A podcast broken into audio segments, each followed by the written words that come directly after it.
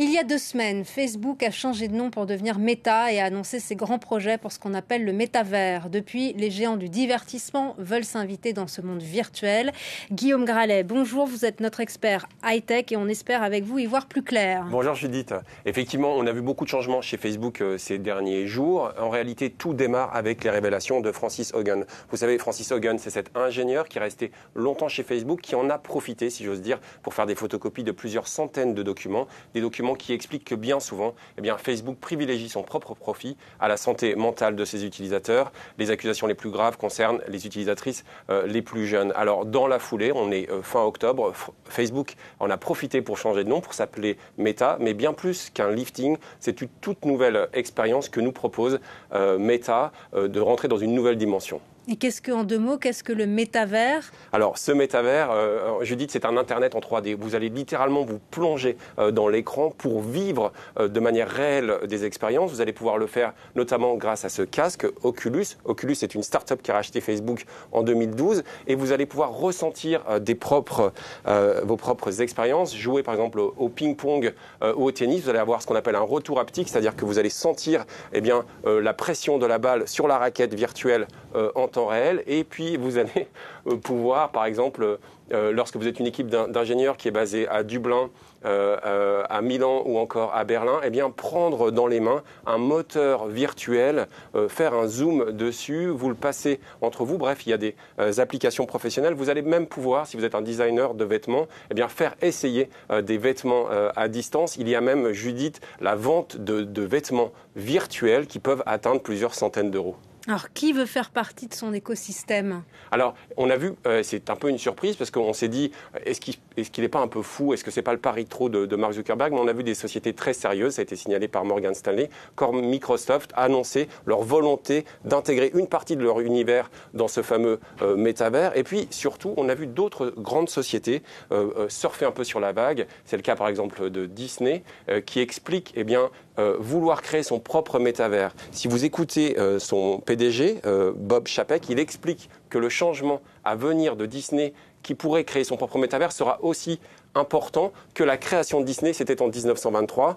Euh, Bob Chapek rêve en réalité euh, d'un monde où on, est dans, une expérience réellement immersive à travers ces parcs. Il y a d'autres euh, sociétés euh, qui veulent emboîter le pas. C'est notamment le cas en Chine de Tencent. Vous savez, Tencent, c'est la maison mère euh, de WeChat et Tencent veut créer eh bien, un monde virtuel où on pourra également interagir. La question qui est sur toutes les lèvres, c'est de savoir si la reconnaissance faciale sera appliquée et qui régira véritablement ces métavers. en tout cas, ces métavers sont là pour durer. Peter Jackson, vous savez, le réalisateur néo-zélandais, vient de vendre sa dernière société de divertissement à Unity pour plus d'un milliard de dollars pour créer euh, des mondes immersifs en métavers. Alors on parle ici beaucoup d'entreprises, mais est-ce que ça pourrait intéresser réellement le grand public? Bah oui, on se souvient un petit peu des débuts de Second Life euh, il y a une quinzaine d'années. Alors euh, moi j'y suis allé pas mal de temps, peut-être un peu trop de temps, mais à l'époque ça ramait, c'est-à-dire que vous aviez un affichage un peu lent à l'écran. Il y a eu des progrès très forts qui ont été réalisés en puissance de calcul des ordinateurs, en logiciel euh, aujourd'hui, et, c'est pour cette raison qu'aujourd'hui on peut rêver d'une véritable expérience démocratisée. Alors les casques VR sont donc le moyen le plus avancé d'accéder au, au métavers en ce moment. Et quelle est la prochaine étape? Alors il y a, une, expérience, des recherches un peu folles qui sont menées par Facebook de manière très sérieuse, avec notamment l'université de Carnegie Mellon. On appelle ça le projet Riskin. Riskin, en réalité, c'est euh, la volonté de créer une peau artificielle, une peau artificielle de 3 mm euh, d'épaisseur. Et je vous vois un petit peu sourire, Judith. Il faut imaginer un peu comme une combinaison de plongée qui sera un peu plus fine, mais qui vous permettra de ressentir, pourquoi pas, moi je rêve d'un massage dans un, dans un métavers, mais vous pourrez également, là aussi, avoir l'impression d'avoir votre propre corps et le rendu, par exemple, une vous pourrez imaginer jouer à, l'escrime dans, des propres métavers, ça fonctionne très bien et lorsque vous êtes touché au bras, le ressentir euh, en temps réel. Il y a des expériences encore un peu plus folles, notamment la volonté de recréer euh, de l'odeur, la sensation d'odeur. Alors là, on peut se, tourner vers des startups françaises, notamment euh, Olfi en Mayenne, qui elle veut, en utilisant différents composants chimiques, vous permettre de sentir chez vous eh bien, ce que vous devriez sentir dans un monde virtuel.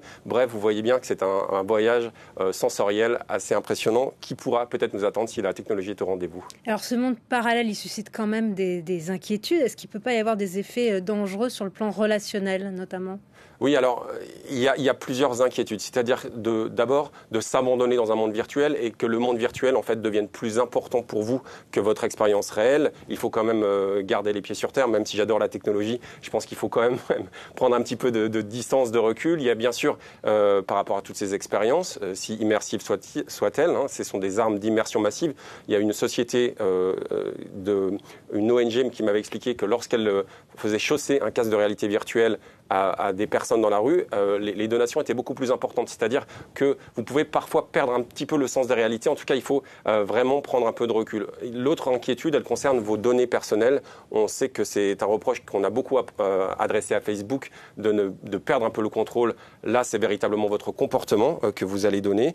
Et, ce monde parallèle hein, qui a été imaginé pour la première fois par l'auteur de science-fiction Neil Stephenson, c'était en, en 1992 dans le Samouraï virtuel inquiète également la lanceuse d'alerte Francis Hogan, dont nous avons parlé tout à l'heure. Je vous propose de l'écouter. Avec le métavers, nous allons avoir de nombreux capteurs supplémentaires dans nos maisons et nos lieux de travail. Et en ce qui concerne les lieux de travail, on n'a pas le choix de l'endroit.